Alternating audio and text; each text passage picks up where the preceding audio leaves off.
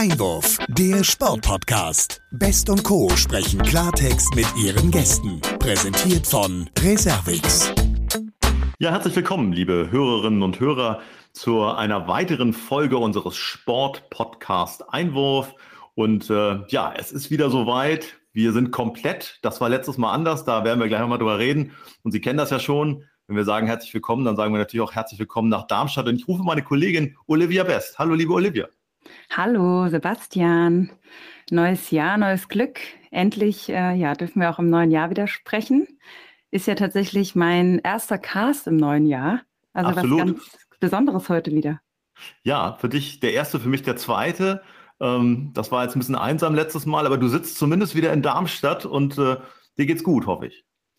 Ja, danke der Nachfrage. Ähm, ich war ja tatsächlich das letzte Mal noch auf der Piste Mhm. Ähm, und habe mir danach äh, ein Souvenir mit nach Hause genommen. Äh, so, ah. ja, ich sage jetzt mal, ist glaube ich nicht schwer zu erraten, was es war. Ähm, Corona tatsächlich. Ah und ähm, ja, bin jetzt wieder gesund und munter und freue mich, ja, dass wir heute an diesem besonderen Tag zusammen sprechen. Absolut, aber muss ich natürlich nochmal nachfragen. Also äh, es wäre jetzt gelogen, wenn ich äh, sage, ich wüsste, wusste das nicht vorher, aber bist du wieder vollkommen fit und hergestellt und geht es dir so, so gut, wie, wie ich dich kenne, so fröhlich? Ja, ich kann, kann nicht klagen. Bin letzte Woche schon wieder ins Handballtraining eingestiegen hm. und ähm, zum Glück, ja, alles gut und mit milden Symptomen verlaufen. Super. Danke der Nachfrage. Dann schließen wir diese Akte und machen sie auch nicht wieder auf, würde ich sagen. Sehr gut. Wobei wir mit diesem Thema natürlich ein Stück weit auch bei dem Thema des heutigen Tages sind. Das muss man auch sagen. Wir haben heute den 27. Januar 2022. Und äh, liebe Hörerinnen und Hörer, es ist natürlich kein Zufall, dass wir uns heute dann auch ein Stück weit um das Thema kümmern, das äh, quasi einen Jahrestag geschaffen hat, nämlich zwei Jahre Corona. Ähm, es ist äh, fast schon ein bisschen, ja, paradox obendrauf, dass heute dann auch noch Holocaust-Gedenktag ist und äh, vor zwei Jahren der erste Corona-Fall in Deutschland bekannt wurde. Man muss sich mal vorstellen, es gab dazu sogar eine Pressekonferenz. Man hatte keine Erfahrung mit der Infektion. Es gab auch noch keinen Drosten-Podcast und äh, natürlich auch noch keine Impfung. Also es war im Prinzip äh, ja etwas, wo man vor zwei Jahren überhaupt noch gar nicht ahnen konnte, in welche Richtung das Ganze geht. Ja, absolut. Also du sprichst es an und umso ja, absurder möchte man fast sagen, ist es, dass man heute ja erstmals über die 200.000 Infektionsgrenze oder ja, Zahl, sage ich mal, gekommen ist. Hm. Äh, traurig, aber wahr. Aber ich denke, es ist Anlass genug, ja, zum einen heute etwas ähm, zurückzuschauen, aber auch ähm, nach vorne. Und äh, ja, dafür haben wir heute ja einen ganz besonderen Gast, den wir zum einen natürlich so ein bisschen ähm, zu der aktuellen Situation befragen wollen, aber natürlich auch, weil wir im Sportpodcast sind, einen kleinen Bezug auch zum Sport ähm, herstellen wollen mit ihm. Klar, das müssen wir. Also ein sportlicher Bezug darf nicht fehlen, aber den hatten wir auch mit Karl Lauterbach oder auch mit äh, Gästen, die dann eher aus der Wissenschaft kamen. Und ähm, der heutige Gast, und damit möchte ich ihn vorstellen, ist ein sehr gefragter Mann und du hast es ja schon gesagt, er ist eben kein Sportler, sondern er ist in erster Linie erstmal Mediziner, aber er treibt natürlich auch Sport, ähm, ist in einem sehr gesunden Höhepunkt, äh, wenn es darum geht, sein Alter zu verraten. Er ist nämlich 45 Jahre alt. Da hat man, glaube ich, schon eine ganze Menge vom Leben gesehen. Und ähm, er arbeitete als Oberarzt und Chefarzt im Helios-Klinikum in Titisee-Neustadt, das ist in Baden-Württemberg. Und heute ist er sozusagen niedergelassener Arzt, hat seine eigene Praxis und seine Fachgebiete und darum wird es natürlich auch ein Stück weit gehen, ist äh, das Thema der Anästhesiologie, die Notfallmedizin und auch die Intensivmedizin. Alles Dinge, die natürlich gerade, wenn wir um das Thema Corona und Impfen sprechen, ähm, eine große Rolle spielen. Und äh, von daher ist es so, dass er eben auch Impfarzt ist und äh, leitete sozusagen ein eigenes Impfzentrum, hat selber 10.000 Impfungen durchgeführt und äh, das ist für uns natürlich auch interessant, er arbeitet als Autor. Das heißt, er arbeitet nicht nur als Mediziner, sondern er schreibt auch das auf, was er als Mediziner denkt und erlebt und wissenschaftlich recherchiert. Sein jüngstes Werk beschäftigt sich mit der mRNA. Und derzeit agiert er sogar als Dozent, da durfte ich ihn kennenlernen und hält Impfseminare, was es damit auf sich hat. Darüber werden wir auch sprechen. Also viele gute Gründe, nicht nur sportlich zu sprechen und er müsste uns jetzt hören und zugeschaltet sein. Wir sagen herzlich willkommen, Dr. Daniel Schmitz, Buchholz im Deutschen Sportpodcast Einwurf. Hallo. Ja, hallo, hallo Olivia, hallo Sebastian, vielen Dank äh, für die netten einleitenden Worte, kann ich nur sagen. Das hat mir jetzt sehr geschmeichelt und äh, ja, schön, dass ich dabei sein darf. Freue ich mich sehr. Sehr gern. Ja, sehr gern. Ja, es ist ja in der aktuellen Zeit schön, dass, ähm, ja, der Sebastian hat schon gesagt, du bist ähm, ein gefragter Mann, du dir die Zeit nimmst, ähm, heute einfach mal so ein bisschen medizinisch, medizinisch und äh, uns wissenschaftlich, ja, vielleicht zu den ein oder anderen Themen abzuholen. Man muss ja sagen, in der aktuellen Zeit äh, gibt es ja dann doch stetig neue Nachrichten und man weiß gar nicht mehr so richtig, äh, ja, was der aktuelle Stand ist. Ähm, entsprechend, ja, freuen wir uns sehr, dass du heute da bist. Und wir haben es ja eben schon gehört, zwei Jahre auf den Tag genau ist die Pandemie jetzt schon ähm, bei uns angekommen. Es sind unfassbar viele Menschen genervt. Wie ist da der Stand bei dir? Ja, mir geht es da eigentlich auch nicht anders, äh, wobei es tatsächlich so ist, dass ich so, naja, verhaltene Hoffnung habe, was allein das Medizinische angeht. Äh, ja, es geht eben um diese neue Variante, wo man vielleicht doch ein bisschen Hoffnung haben kann, auch wenn es natürlich jetzt äh, noch ein bisschen zu früh ist, um da abschließend irgendwas dazu zu sagen.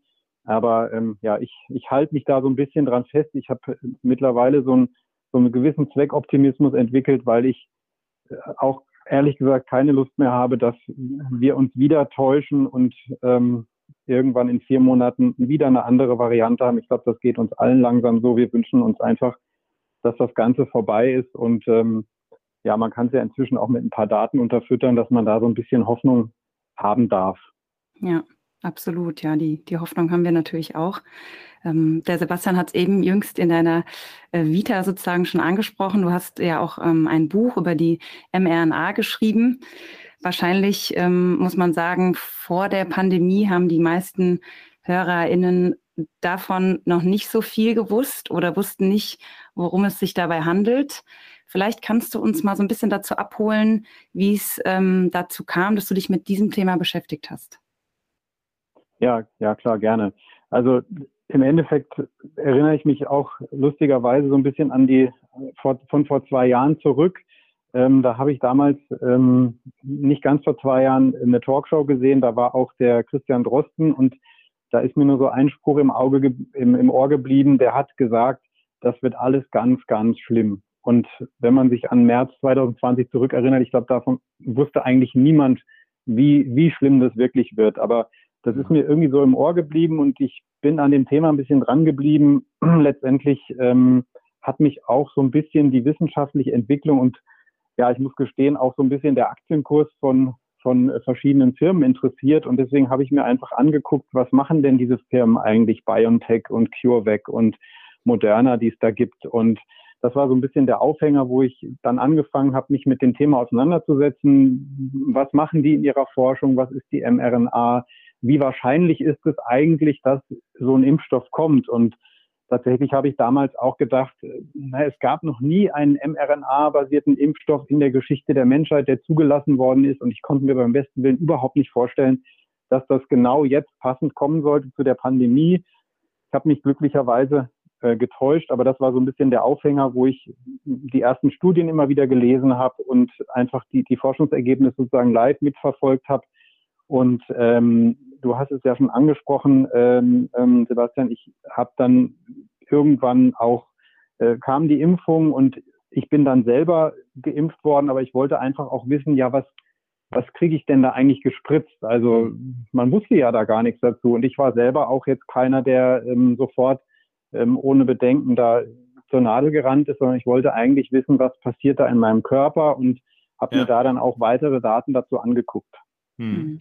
Und da ja, das führt ja zum. Bitte. bitte. Äh, das, äh, ja, ich will jetzt nicht so weit ausholen, aber letztendlich hat sich daraus ja dann auch ergeben, dass ich als Kassenarzt in diese, in die, in die Impferei reingekommen bin und dann tatsächlich etliche Leute geimpft habe. Und da wird man doch jeden Tag immer wieder mit verschiedenen Fragen konfrontiert. Und mir ist es dann immer einfach sehr wichtig gewesen, da auch Antworten geben zu können, die so ein bisschen datenbasiert sind. Also das geht los mit Impfung in der Schwangerschaft, Impfung bei Stillenden. Wie ist es? Das war ja ein ganz großes Thema am Anfang. Kann man unfruchtbar werden und solche Sachen? Und mhm. da einfach fundierte Antworten geben zu können. Und irgendwann habe ich gedacht, ich schreibe das jetzt einfach alles mal zusammen. Und ja. so kam das Buch bei raus.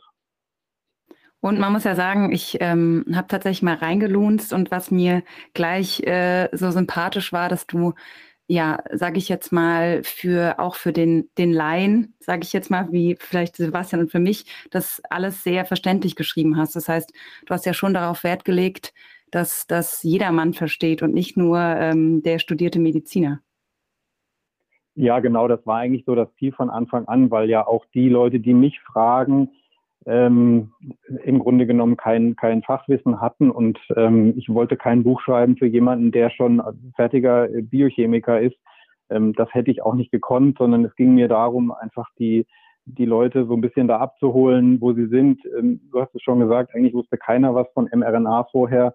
Mhm. und das, ähm, daraus hat sich dann auch dieser Ansatz einfach ergeben, das Ganze so einfach zu machen, dass man es gut lesen kann und gut versteht äh, mag für manchen vielleicht zu oberflächlich sein, aber ich glaube, so äh, holt es die Leute ganz gut ab. Hm. Ich würde gerne nochmal an den Punkt auch kommen, ähm, dass ja der mRNA-Impfstoff im Prinzip ja diesen Booster, sprich diese Pandemie brauchte, um dann auch wirklich ähm, ans Tageslicht zu kommen. Man hat sich damit ja schon viele Jahre beschäftigt und hatte immer ein Stück weit Zurückhaltung auch vor dem Hintergrund, dass man eben skeptisch war, man kannte den Totimpfstoff und äh, ist da ja doch mit auf Neuland getroffen. Was hat aus deiner Sicht da diese Zurückhaltung ausgemacht, dass man eben nicht früher schon auch mit mRNA auf die Bevölkerung zugegangen ist? Hm, ja, letztendlich sind es zwei Sachen, glaube ich. Also zum einen ähm, gab es letztendlich keine Notwendigkeit, muss man klar sagen. Also der ist hier so auch ein bisschen aus der Not heraus geboren. Das ist ja auch was, was oft kritisiert wurde, dass diese Zulassungsgeschichten im Grunde genommen in einer Lichtgeschwindigkeit abgelaufen sind ähm, im Vergleich zu anderen Zulassungen. Aber das, die Notwendigkeit war einfach gegeben. Hm. Das war ja, und letztendlich muss man ja auch sagen, es ist ja nicht der einzige Impfstoff, der da entwickelt worden ist, sondern es gab ja auch, gibt ja auch andere Impfstoffe, die andere ähm, ähm, Prinzipien haben. Also und es war nur einer davon, man hat ja nach jedem Strohhalm gegriffen. Also ich glaube, das war so ähm, hm. äh, ein Grund. Und, der, und das andere ist natürlich, also ähm, die Forschung dazu, die läuft ja schon unheimlich lange. Das geht ja schon im Grunde 60, 70 Jahre, wenn man sich das ganz genau anguckt. Und es gibt auch schon seit 30 Jahren Impfungen, die bei Tieren funktionieren. Ähm, ab, und die Firma CureVac ist eigentlich so die Firma, die bis jetzt da am weitesten war. Die haben schon 2014 mit so einem Tollwut-Virus, äh, mit Tollwut-Impfstoff auf mRNA-Basis gearbeitet und haben da auch schon Studien gemacht.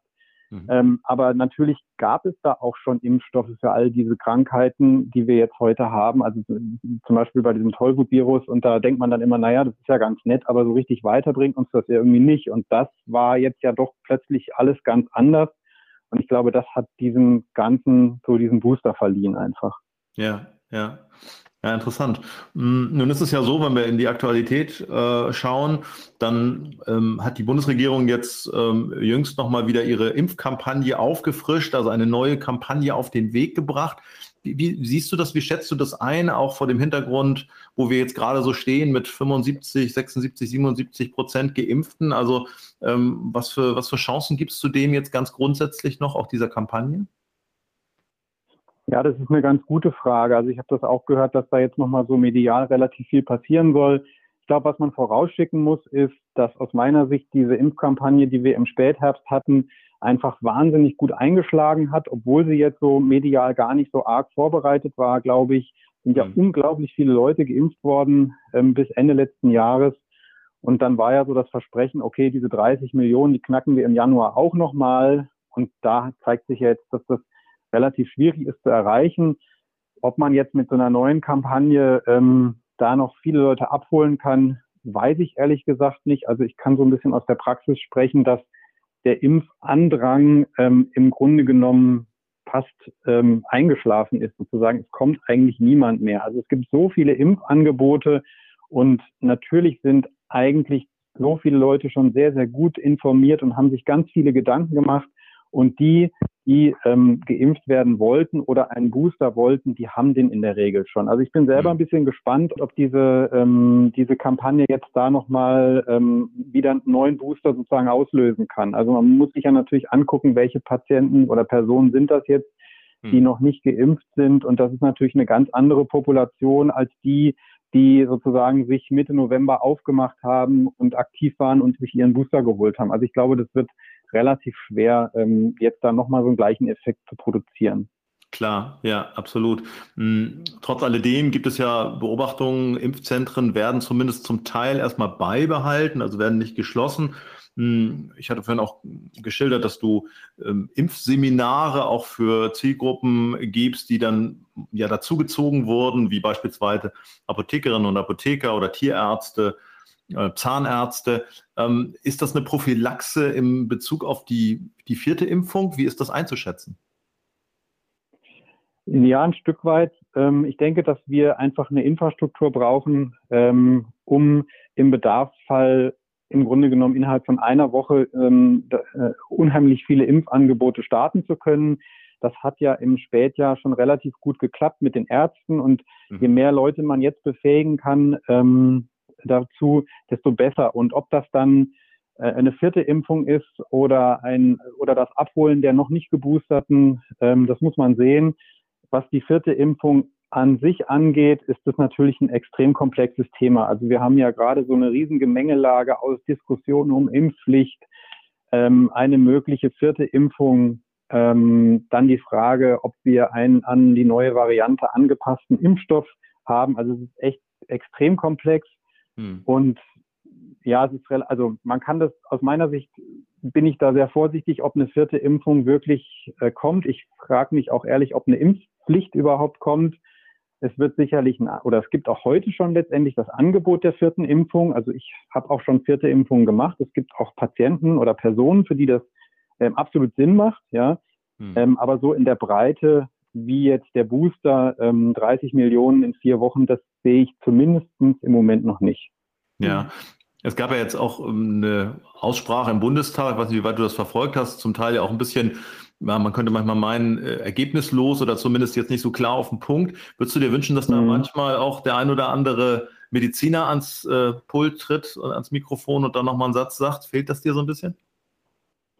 Ähm, nee, das fehlt mir eigentlich gar nicht so. Also ich habe tatsächlich äh, ein bisschen verfolgt und ein paar Headlines gelesen.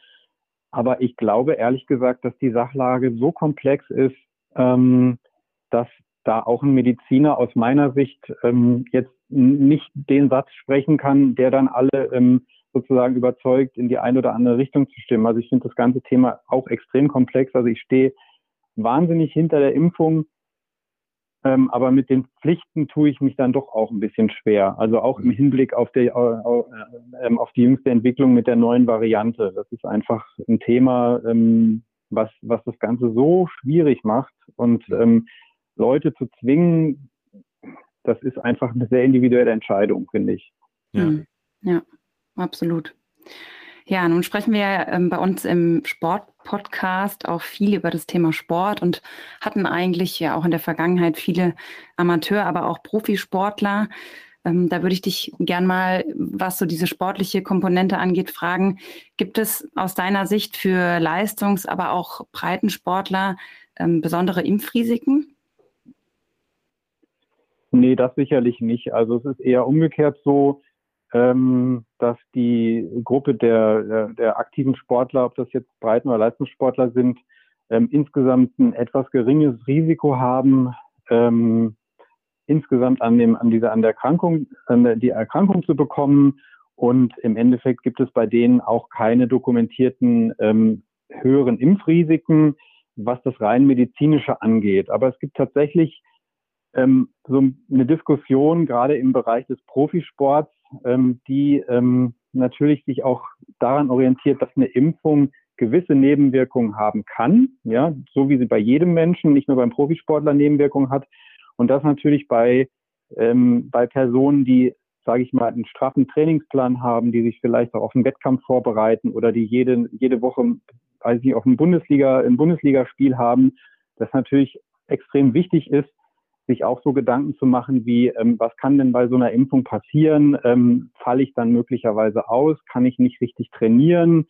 Ähm, dann braucht man ja auch immer mehrere Injektionen. Ähm, da muss man letztendlich auch diskutieren, wie lege ich denn meine Impftermine, damit auch die zweite Impfung mir nicht vielleicht gerade in der Wettkampfphase fällt. Also das wird ziemlich viel diskutiert und ist auch kein so ganz einfaches Thema, muss man sagen.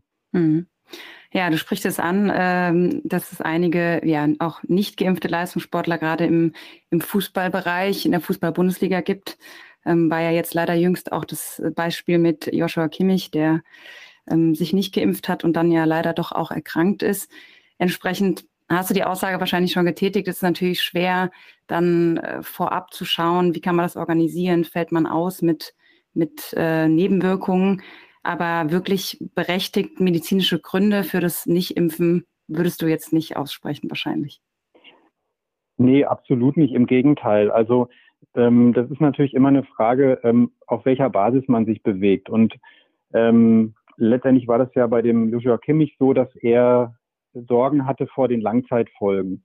Das ist natürlich so eine diffuse Angst, die uns irgendwie alle erwischt. Also ich kann da auch jeden verstehen, aber die im Moment letztendlich nicht zu objektivieren ist. Ähm, aber das muss man eigentlich nicht unbedingt, sondern es reicht aus meiner Sicht auch ein Blick auf das, was wir wissen. Und ähm, wir wissen einfach, dass die Impfung, die ja inzwischen über acht Milliarden Mal gegeben wurde, ihre Nebenwirkungen hat und ihre Impfreaktion und ihre Probleme. Aber wir wissen natürlich auch, dass die Erkrankung ähm, sozusagen natürlich nicht die sichere Alternative, aber die mögliche Alternative ist. Und da haben wir natürlich auch ähm, mitunter krasse Folgen auf, auf die Leistungsfähigkeit. Also wir haben das ja jetzt gesehen, das ist ja nicht nur Joshua Kimmich, äh, das war im, im Frühjahr, war das schon äh, Gunnar Jahrstein von Hertha BSC, der ist monatelang ausgefallen und ich mhm. sitze ja hier in Freiburg und äh, unser, unsere Stammkraft auf der rechten Seite, der Jonathan Schmid, hat im Sommer, im August zwei Spiele gemacht. Danach hat er äh, Corona bekommen und der ist, glaube ich, jetzt erst wieder auf dem Sprung in Kader. Also der ist wirklich fünf, sechs Monate ausgefallen und so wie ich das gehört habe, war der richtig, richtig krank und die Liste kann man ziemlich, ziemlich lang fortsetzen. Also mhm. ähm, da ist aus meiner Sicht, wenn man sich committen kann, dass diese ganzen Daten alle stimmen, das ist ja auch immer ein bisschen schwierig in der Diskussion, dann muss man ganz klar sagen, dass jeder, der ähm, leistungsfähig bleiben will, sollte sich einen guten Zeitpunkt suchen und dann die Impfung durchführen. Das kann man relativ klar sagen.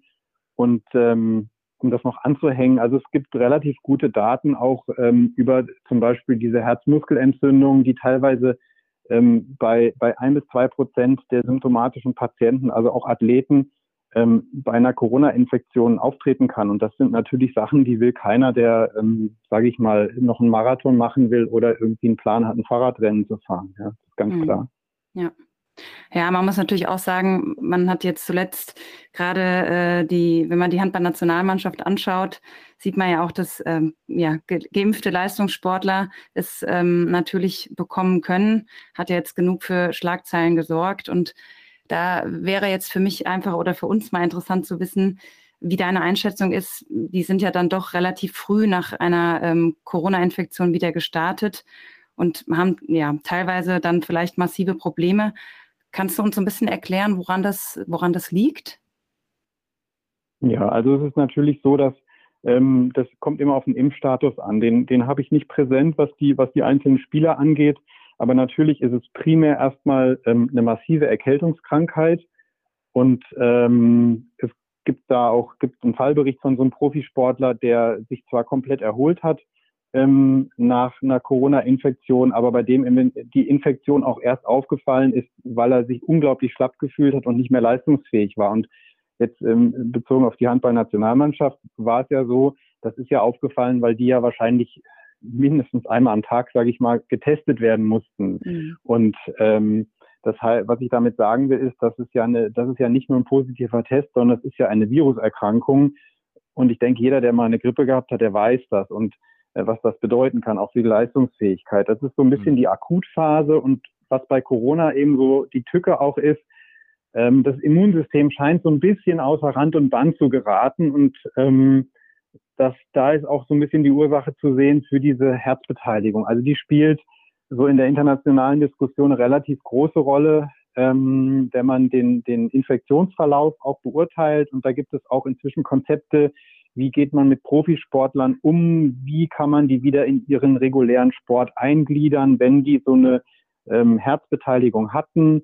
Da gibt es auch viele Fälle, ähm, die gar nicht unbedingt auffallen. Also man muss nicht ähm, entsprechende Symptome haben, sondern es kann auch sein, dass man trotzdem eine, eine Herzbeteiligung hat, auch wenn man das gar nicht selber merkt. Und das ist natürlich auch bei solchen Sportlern möglich. Ich weiß nicht, inwieweit die dann dort im Rahmen des Turniers, wo sie ja natürlich auch unter einem hohen Druck stehen. Ja, ich meine, die, die Jungs, das hat man ja auch gemerkt, die wollten ja alle spielen, jeder, der irgendwie spielen konnte.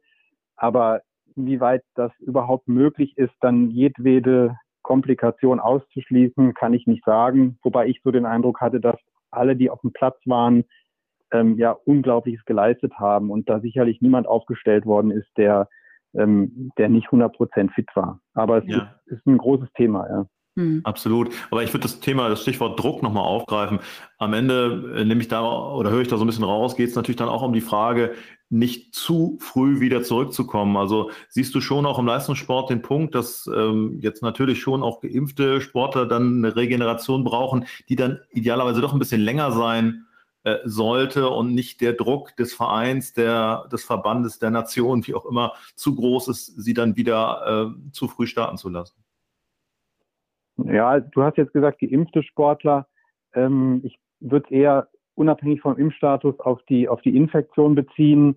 Hm. Ähm, man muss wahrscheinlich keinen so wahnsinnig großen äh, Unterschied zwischen, zwischen Geimpften und, und, und Ungeimpften machen. Es kommt ein bisschen auf den Krankheitsverlauf an und das, da kann man im Grunde für jede Erkrankung sprechen. Also jemand, der eine Corona-Infektion hat im Sinne einer symptomatischen Infektion, sollte natürlich auf gar keinen Fall irgendeinem Leistungssport unterworfen sein. Also da gibt es auch ganz klare ähm, internationale oder aus, aus UK gibt es da ganz klare Leitlinien, auch wie man zu verfahren hat mit jemandem.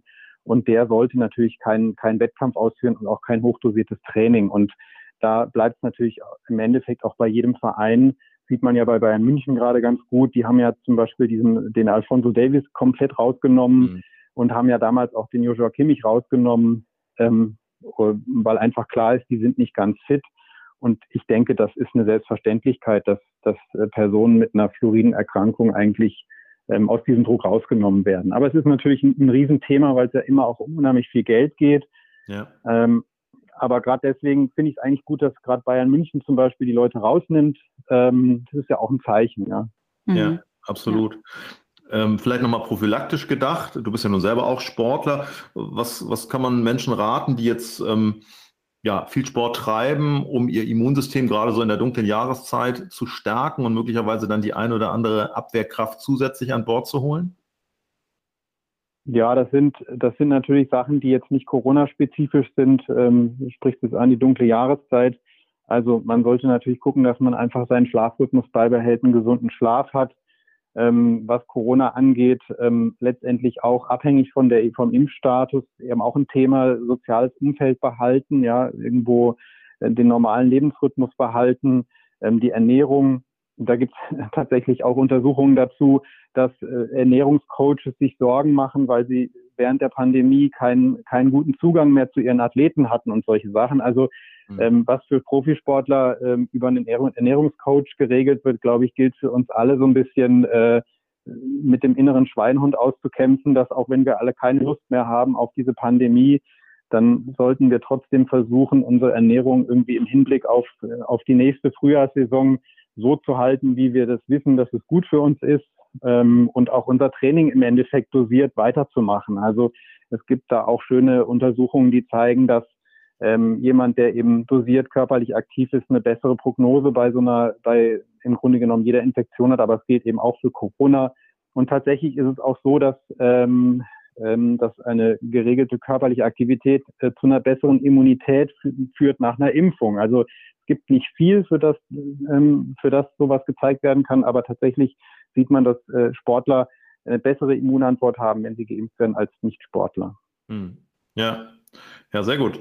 Hm. Nun hast du mir erzählt, dass du also rund 10.000 Impfungen hinter dich gebracht hast. Ähm, da würde uns natürlich nochmal interessieren, gab es auch kuriose Situationen? Also ich meine, am Ende ist es ja so, dass sowas dann in wenigen Minuten erledigt ist, aber hast du da auch Sachen erlebt, wo du selbst überrascht warst, was so Impflinge äh, für Aufstände machen oder was man da so auch zusätzlich erleben kann? Ja, das war natürlich unheimlich spannend. Ich habe natürlich nicht 10.000 Impfungen eigenhändig selber gemacht, sondern ich habe das natürlich auch teilweise einfach organisatorisch verantwortet. Aber hm. ähm, wir haben da, oder ich habe da mit meinem Team, ich habe da ein ganz tolles Team an Leuten, Ähm, wir haben da so Mitte November angefangen und haben dann einfach gesehen, da gibt es eine riesen Welle, die da auf uns zuläuft und, und es gibt keine Impfangebote und ähm, wir konnten das dann äh, relativ schnell aufziehen und es war unheimlich schön, mit diesen Leuten dann auch zu reden. Viele erzählen einem dann doch eine kleine Geschichte im Rahmen der Impfung und wir hatten es gerade von Sportlern und da war, erinnere ich mich an eine Frau, die, die mich gefragt hat, ja, wenn ich jetzt geimpft werde, ähm, wie ist denn das mit Sport? Und dann habe ich gesagt, naja, so, so ein bis zwei Tage sollten Sie sich ein bisschen schonen. Ja, aber kann ich denn, wie lange habe ich denn noch Zeit? Wie, wie, wie lange habe ich noch Zeit? Ja, ich, ich nehme jetzt die Spritze und ähm, ich gehe jetzt dann schnell nochmal in die Loipe. Und das war tatsächlich jemand, der dann noch schnell eine Stunde in die Loipe musste, äh, bevor ich gesagt habe, naja, nach aller Theorie dauert es eine Stunde, bis die mRNA irgendwie in den Zellen ankommt und dann passiert was. Also jetzt nochmal schnell raus. Fand ich so ganz lustig, weil, ähm, weil wir doch alle so ein bisschen getrieben sind, ja. Und äh, ja. weil einer hat uns mal ein, ein, erlegtes Wildschwein dann vorbeigebracht nach der Impfung und ja, oh ja. solche Sachen. Das dann gegessen doch wurde. immer wieder mal. Das wurde dann ge geteilt, ja, genau. Sehr gut. Ja, das sind doch schöne Erinnerungen. Klasse. Absolut, ja. Ja, genau. jetzt wollen wir natürlich mit dir auch noch mal so ein bisschen äh, nach vorne schauen, vielleicht auch ähm, ja, positiv nach vorne schauen. Man muss ja sagen, in der aktuellen Zeit stecken wir in einer Omikron-Wand oder in einer Omikron-Welle, wie man es auch ähm, sagen möchte.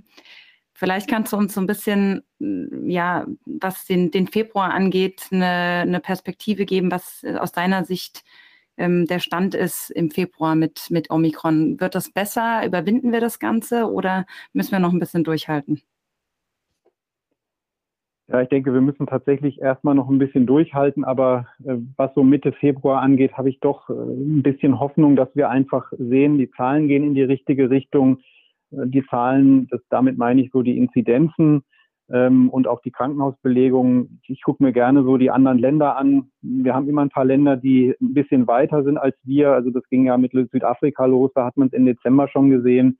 Und für mich so ein ganz großer Hoffnungsschimmer kommt eigentlich daher, dass diese Omikron-Welle immer selbstlimitierend ist. Also das ist egal, ob man nach England guckt, nach Südafrika, nach Spanien, nach Portugal. Das hört aus irgendwelchen Gründen hört es dann doch irgendwann von selber auf. Und ähm, also was die Inzidenzen angeht, und das proklamiere ich jetzt auch mal für uns. Also ich denke, dass wir ein bisschen Anstieg haben wir noch vor uns. Also man kann sagen, das geht so auf das vier- bis achtfache etwa von dem, was wir so kennen. Also ich denke, das kann auch Richtung drei oder 400.000 noch gehen. In Frankreich haben die ja im Moment eine halbe Million sogar. Mhm. Aber dann wird es irgendwann wieder aufhören. Und was natürlich noch viel wichtiger ist, ist die Frage, wie krank werden wir alle durch diese Infektion? Und da haben wir natürlich extrem gute Arbeit geleistet, alle miteinander, dass so viele Leute geboostert sind. Das hilft extrem. Aber die Charakteristik dieses Omikron-Virus ist ja eine ganz andere, als, als wie wir das von der Delta-Welle kennen. Also da kann man sich Zahlen aus England angucken. Ähm, die haben äh, eine riesen Inzidenz gehabt, aber praktisch keine Zunahme der Intensivbelegung. Und das ist ja so ein Punkt, der uns seit zwei Jahren jetzt eigentlich begleitet. Also das war ja damals der Aufhänger für die allerersten Corona-Maßnahmen, dass es hieß, wir dürfen nicht zulassen, dass die Krankenhäuser zusammenbrechen. Hm. Und ähm, das, da habe ich Hoffnung, dass das nicht passiert. Wobei man das natürlich auch so ein bisschen einschränken muss. Ich habe vorhin wieder was gelesen ähm, wir haben uns da selber so ein bisschen eine kleine Grube gegraben, weil wir die Leute mit Omikron in Quarantäne schicken, was natürlich auch durchaus seine Berechtigung hat. Aber die Krankenhäuser sind jetzt nicht mehr gefährdet, äh, weil so viele Patienten auf der Intensivstation liegen, sondern weil alle, die da eigentlich arbeiten sollen, zu Hause in Quarantäne sitzen, möglicherweise ohne Symptome. Also das ist natürlich eine Thematik, mit der wir uns nochmal beschäftigen müssen. Ja, also, ja. aber insgesamt, um das zu beantworten, ich bin verhalten optimistisch, was das Frühjahr angeht. Das ist schon mal schön zu hören. Ja, wenn wir jetzt äh, nochmal in den Februar schauen ähm, und auf die sportliche Komponente nochmal ähm, zu sprechen kommen, ist ja jetzt auch die, die Olympischen Winterspiele stehen ja quasi vor der Tür. Ist das aus deiner Sicht jetzt, gerade weil du eben auch angesprochen hast mit Omikron und ja dann doch auch ähm, viele Verläufe sehr mild verlaufen, ist es aus deiner Sicht verantwortbar, dass die Olympischen Winterspiele so äh, stattfinden? Also ich, ich finde das, ähm, ich finde es sehr verwunderlich, dass die in der Form so stattfinden, muss ich ehrlich sagen, weil ähm, ich kenne natürlich keine, keine internen chinesischen Zahlen, aber die haben ja diese, diese Null-Covid-Strategie. Das heißt, man muss davon ausgehen, ähm, dass die, dass die Bevölkerung zumindest was Infektionen angeht relativ unberührt ist. Das heißt auch keine Immunität aufbauen konnte bisher. Ähm, was die Impfstrategie in China angeht, kann ich nicht viel sagen, aber soweit ich weiß, sind die Impfstoffe, die dort verwendet werden, nicht so unbedingt gut. Und ähm, ich glaube nicht daran, dass diese Spiele jetzt stattfinden können und es keinen Omikron-Ausbruch gibt. Also ich bin jetzt auch nicht mit den Einzelmaßnahmen vertraut, die da gemacht werden, aber das ist ja so unglaublich ansteckend. Das sehen wir ja bei uns auch und in ganz Europa, in der ganzen Welt. Also ich kann mir fast nicht vorstellen, dass es gelingt, das dort in Schach zu halten. Und äh, da denke ich jetzt erstmal an die, an die Bevölkerung vor Ort. Ähm, und im Zweiten natürlich, ja, was, geht, was die Athleten angeht, muss man natürlich auch klar sagen, ähm, wenn die dann alle so rausgezogen werden, so wie das bei der, beim Handball jetzt kürzlich war, dann macht natürlich eigentlich so ein Wettkampf auch keinen Sinn. Also Absolut, ja. Ja, gerade vor dem Hintergrund, dass man sich ja doch monatelang darauf vorbereitet hat und dann äh, ja vermeintlich vielleicht von jemandem angesteckt wird und nicht mal ähm, an, antreten kann zum Wettkampf. Ja, ja, also da, da ist es auch so, dass, dass, dass man sagen muss, die, in dieser ganzen Pandemie wird eigentlich empfohlen, ähm, man soll sich eigentlich gar nicht mehr punktuell auf, das ist natürlich schwierig, wenn man das von Beruf macht, aber ich sag mal so, der Hobbysportler, der einen Marathon laufen will, ist eigentlich die Empfehlung, lass das alles sein. Ähm, das, das, das bringt nichts. Wir wissen überhaupt nicht, ob dieser Wettkampf, auf den du hintrainierst, überhaupt stattfinden wird. Mhm. Ähm, sieh dir, such dir lieber ein, ein, gutes, ein, ein, gutes Niveau, um zu überwintern sozusagen. Und da habe ich dann so ein bisschen Hoffnung, was das Frühjahr und den, Spä und den Sommer angeht, dass wir dann uns wieder auch auf die Wettkämpfe freuen können. Also äh, und dann auch äh, dann auf den Punkt fit sind. Mhm. Ja, Stichwort Sommer, da würde ich gern drauf eingehen. Ähm, wir haben es jetzt ja schon ein paar Mal angesprochen, man liest viel und es gibt stetig neue ähm, Einschätzungen. Äh, jetzt gehen ja Experten davon aus, dass ab Sommer ähm, die Rede sein kann von einer endemischen Lage. Vielleicht kannst du als ähm, Experte unsere ZuhörerInnen nochmal so ein bisschen abholen, was das heißt und ähm, ja, ob das gute Nachrichten sind für uns für den Sommer. Ja, ich finde persönlich, dass es so, es klingt fast so ein bisschen äh, angsteinflößend, weil wir ja alle diesen Coronavirus jetzt auch was, als was kennengelernt haben, was wir eigentlich ganz schnell wieder loswerden wollen. Aber prinzipiell ist es natürlich ähm, was, was aus, aus Medi rein medizinischer Sicht ähm, was Gutes ist so, sozusagen, sondern wir werden, das klang ja eigentlich schon bei vielen vor einer ganzen Weile an. Wir werden, äh, ich glaube, dass Herr Streeck das erst das erste gesagt hat, wir werden lernen müssen, mit diesem Virus zu leben. Und das ist wahrscheinlich das, auf was wir auch zusteuern. Ähm, wobei man natürlich ganz klar sagen muss, was ist das, mit, mit, mit dem wir leben müssen? Das macht einen riesen Unterschied. Und da äh, mit der Delta-Variante zu leben, das wäre ein harter Kampf gewesen muss man, muss man ja sagen. Also dann wären wir wahrscheinlich von Impfkampagne zu Impfkampagne geschlittert und von Lockdown zu Lockdown oder Maßnahmen, von Maßnahme zu Maßnahme. Und das Virus öffnet uns jetzt sozusagen mit der neuen Omikron-Variante eine Möglichkeit, ähm, mit dem Virus zu leben. Das bedeutet im Endeffekt, dass es eine Erkrankung ist, die man bekommt, so wie wir Grippe bekommen können. Also interessanterweise ist es auch so, um das zu vergleichen, die Sterblichkeit bei der Omikron-Variante bewegt sich im Moment, was man weiß, ungefähr auf dem Niveau von der Grippe oder ist plus minus vergleichbar, sage ich jetzt mal. Und ähm, wir haben ja auch eine endemische Grippe, Grippesituation, wenn, wenn du so willst. Und von dem her sehe ich das schon eher als ähm, eine kleine Fluchttüre, die sich da vielleicht für uns aufmacht, mit der Einschränkung, dass wir eben hoffen müssen, dass da nicht irgendwann eine Variante vielleicht doch wieder kommt, die eine ganz andere Charakteristik hat und das Spiel wieder komplett dreht. Ja, ja. Und das Spiel, um da auch nochmal drauf einzugehen, ist ja ein Stück weit eben auch dann immer wieder sich impfen zu lassen. Nun liest man, und das wird ja zum Teil auch ein bisschen gehypt, dass äh, unter anderem BioNTech, Pfizer, aber auch Moderna ihre Impfstoffe jetzt anpassen und da auch die Studien laufen. Äh, was heißt das aus deiner Sicht? Heißt es, dass wir also dann auch wieder irgendwann die gesamte Bevölkerung damit impfen werden müssen? Oder ist es eher zu erwarten, dass es sich dann eher um die vulnerablen Gruppen handelt oder um spezielle risikogefährdete Personengruppen? Ja, ich denke, das wird eher in die Richtung gehen, was du jetzt im zweiten Teil gesagt hast, also eher die, die besonderen Risikogruppen oder die vulnerablen Gruppen mit Immunvorerkrankungen, die alten Patienten. Ähm, es ist ja so, dass das Ziel einer Impfung nicht ist, dass wir diese Krankheit nie mehr bekommen können. Ähm, und nie mehr ein Antigen-Schnelltest positiv wird, sondern das Ziel ist ja im Grunde genommen, dass wir nicht schwer lebensbedrohlich erkranken oder daran sterben. Hm. Und ähm, man kann da schon auch ein bisschen berechtigte Hoffnung haben, dass ähm, die Immunität, die wir jetzt durch unsere drei Boosterimpfungen erworben haben oder auch durch ähm, Erkrankungen in Kombination mit Impfungen, dass das reicht, ähm, um uns eben vor diesen schweren Verläufen zu beschützen. Natürlich immer im Spiegel der aktuellen Variante, also alles bezogen auf Omikron. Da kann man auch an Daten sehen, also initial waren ja die, die Voraussagen ganz düster, wenn man gesehen hat, oh, im Labor die Antikörper, die wir alle haben gegen Delta oder von durch die BioNTech-Impfung, das hilft nicht gegen Omikron oder nicht gut.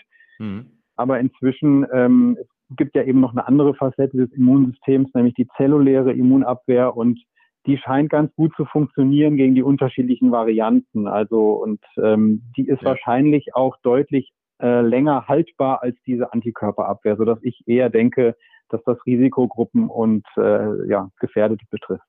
Hm. Nochmal nachgefragt, da fällt mir eine Frage oder eine Äußerung eines Freundes ein, der sagte so, jetzt habe ich meine dritte Impfung, also mehr mute ich meinem Körper jetzt nicht mehr zu. Gibt es da auch so eine Art, ja, ich nenne es mal Abnutzungseffekt? Das heißt, wenn wir jetzt also dann jeden Sommer oder einmal im Jahr uns die mRNA-Impfung geben, dass dann irgendwann der Körper auch sagt, jetzt ist mal also genug der Impfung? Also wie verhält sich das? Nee, eigentlich nicht. Also letztendlich ist das Immun, und das Immunsystem hat ja keine Gefühle und Emotionen. Das nimmt einfach das, was wir ihm geben. Und eine Impfung ist nichts anderes wie äh, der Kontakt zwischen Immunsystem und einem Erregerbestandteil, wenn man das so will.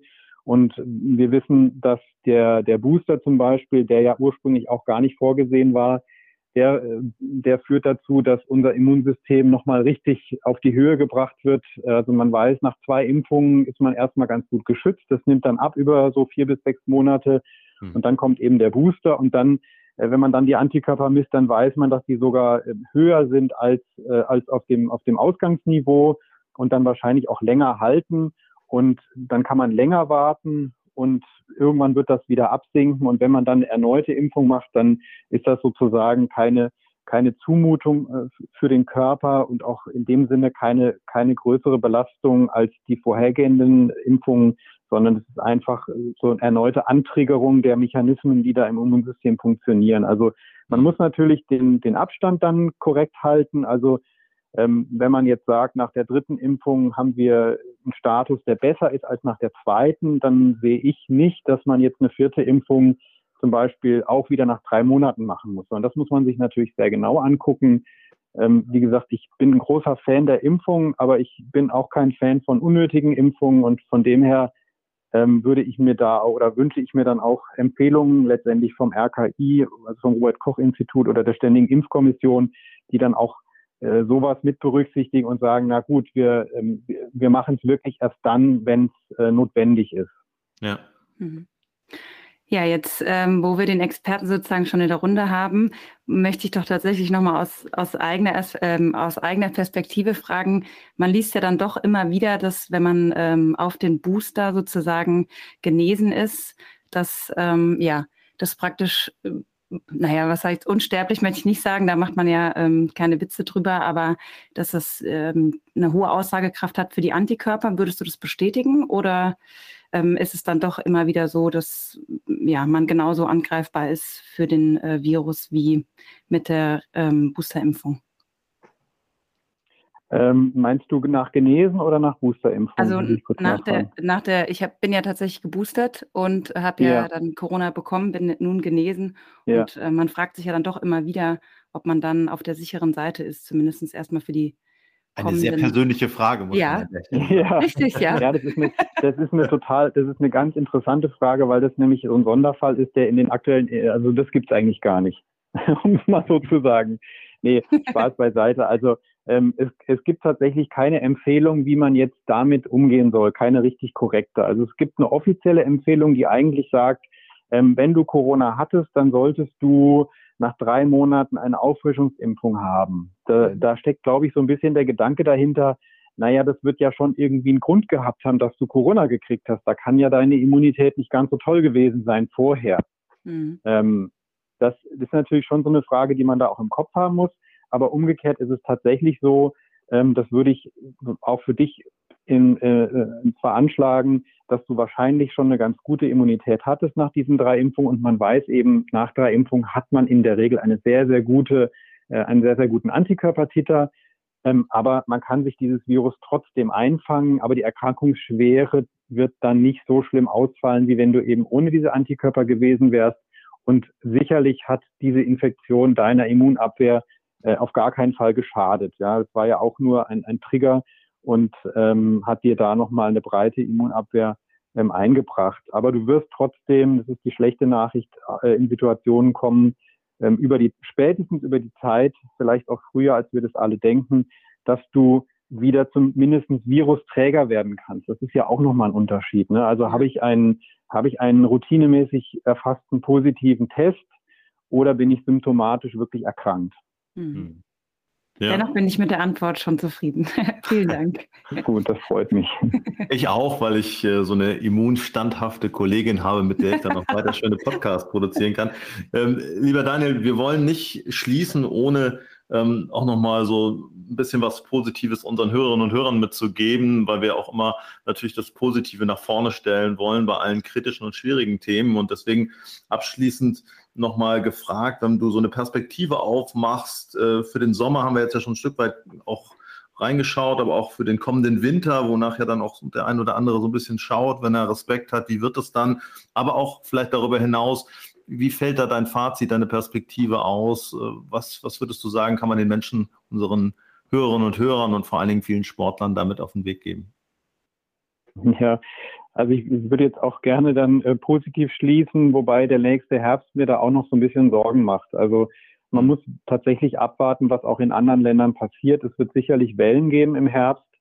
Ähm, und dann wird es darauf ankommen, wie immunisiert eine Bevölkerung ist, weil man darf ja nicht vergessen, ähm, diese, diese, diese Omikron-Variante, die wir jetzt haben, die ich jetzt so ein bisschen gelobt habe, die hat ja trotzdem ihre Sterblichkeit und ihre Intensivbelastung. Und ähm, das ist alles eine Frage von Rechenspielen, wie, wie hoch die Wellen sein müssen, um auch da wieder zu Problemen zu führen. Das ist so ein bisschen die Unwägbarkeit, die wir haben. Und die andere Unwägbarkeit ist eben, dass möglicherweise neue Varianten entstehen können ähm, wobei es tatsächlich so ist, dass ähm, es ja wahrscheinlich, unwahrscheinlich ist, macht eigentlich keinen Sinn zu spekulieren. Aber ich hoffe, dass es keine schlimmen Varianten mehr sind. Hm. Trotzdem, ähm, ja, ich hoffe ganz persönlich, dass ähm, wir dann auch eine breite Impfinfrastruktur haben, dass alle, die sich impfen lassen möchten, auch einen angepassten Impfstoff haben, der ähm, uns die Varianten vom Hals hält und ähm, auf den Sport bezogen dass man so ein bisschen so ein Modus Vivendi findet, ähm, wie man im Grunde seine, seine Saisonvorbereitung machen kann, seinen Trainingsplan machen kann. Ähm, das wird nur über Impfungen gehen, ähm, allein weil die Maßnahmen, so sie denn dann noch sind, uns ja davon abhalten zu reisen, uns davon abhalten, uns zu treffen oder auch ganze Wettkämpfe ausfallen lassen. Ähm, ja, man muss es tatsächlich ein bisschen abwarten, aber ich, ähm, ich bin zweckoptimistisch, dass das jetzt alles ein bisschen besser wird. Super. Das ist ein hervorragendes Schlusswort. Ähm, wir sind jetzt über eine Dreiviertelstunde schon im Gespräch und möchten uns ganz herzlich bei dir bedanken für die Zeit. Ähm, hoffe, du kommst jetzt auch wieder zu deiner Familie. Ich weiß, du hast drei Kinder und Zeit ist kostbar. Von daher umso mehr vielen Dank, dass du heute unser Gast warst, auch im Namen unserer Hörerinnen und Hörer. Ja, super. Ja, ganz vielen Dank an euch. Hat mir total Spaß gemacht. Ähm, und ich hoffe, ich konnte eure Fragen da so ein bisschen beantworten und auch das, was die Hörer interessiert. Also man kann da sicherlich lang drüber reden, aber ähm, ja, die Zeit wird jetzt auch zeigen, was wie es weitergeht. Absolut, ja. Ja, lieber Daniel, vielen Dank. Also ich fand es sehr, sehr interessant. Meine Wissenslücken hast du geschlossen und ich denke, die der Schön. HörerInnen auch. Ähm, ja, vielen Dank für deine Zeit und ja, der aktuellen Zeit bleibt wahrscheinlich nur zu sagen, bleib gesund und mach das Beste aus der Situation. Ja, vielen Dank. Bleibt ihr auch gesund, macht's gut, ne? Danke. Tschüss. Tschüss. Ciao. Ja, das war Dr. Daniel Schmitz-Buchholz und ich würde sagen, ein weiteres Highlight in unserer Reihe des Sportpodcasts Einwurf. Absolut, ja. Auch an dieser Stelle ähm, hätte ich noch unfassbar viele private Fragen gehabt. Ja, du hast ja schon angefangen, ich habe ja gemerkt, aber meine, das passte ja auch, ne? wenn man dann so frisch genesen ist, da sollte man dann schon mal die Gelegenheit nutzen. Ja, wenn man da schon mal jemanden so im, im, im Cast hat, ne? Also ja, hat großen Spaß gemacht und äh, ich denke, es war für alle in der aktuellen Situation sehr interessant. Ja, das würde ich auch sagen. Und ist ja noch was Besonderes äh, in dem Sinne, dass wir dieses Mal so ein Stück weit mehr noch Live is Live umgesetzt haben. Denn für alle Hörerinnen und Hörer sei es nochmal gesagt, wir sprechen sozusagen heute so frisch mit unserem Gast, dass wir in wenigen Stunden schon live sind. Also wir haben wirklich diesen zweijährigen Jubiläumstag, wenn man es mal so nennen darf, von Corona genutzt, um Ihnen und euch dann auch das Produkt umgehend ins Wohnzimmer oder beim Joggen auf den Kopfhörer zu liefern. Richtig, ja, du sagst es. Wir sind dann äh, morgen früh, beziehungsweise wenn die Hörer das dann hören, ähm, am 28.01. live auf den gängigen Kanälen und freuen uns, ähm, ja, wenn ihr unsere Stimme beim Laufen oder auf dem Sofa einfach äh, genießt. Genau, und bevor unser Techniker und Cutter Holger das Ganze sich nochmal anschaut, ob man es dann auch über den Ether schicken kann, sollten wir vielleicht noch sagen, dass wir ja dann auch ein großes Thema vor der Brust haben, hatten wir ja gerade auch schon im Cast, aber da wird sicherlich das eine oder andere zu besprechen sein. Du sagst es, aber wir wollen natürlich nicht, äh, nicht zu viel verraten. Ja, aber das Thema können wir doch, glaube ich, schon sagen, ne? weil das kennt ja jeder mit den Ringen. Mit den Ringen, mit den Olympischen. Hm. Ja, da freuen wir uns drauf. Also da wir sind äh, ja, gespannt, was kommt und ich freue mich auf die nächste Folge mit dir. Ich auch. Und eins verrate ich schon, wir schalten live nach China. Und das ist nicht nur einfach. Jetzt hast du es ja doch schon verraten. Natürlich. Sehr gut. Super. Oliver, vielen Dank. Hat mir Spaß ja. gemacht. Schön, dass du wieder da bist. Ja, danke dir. Bis dann. Bis dann. Tschüss. Ciao.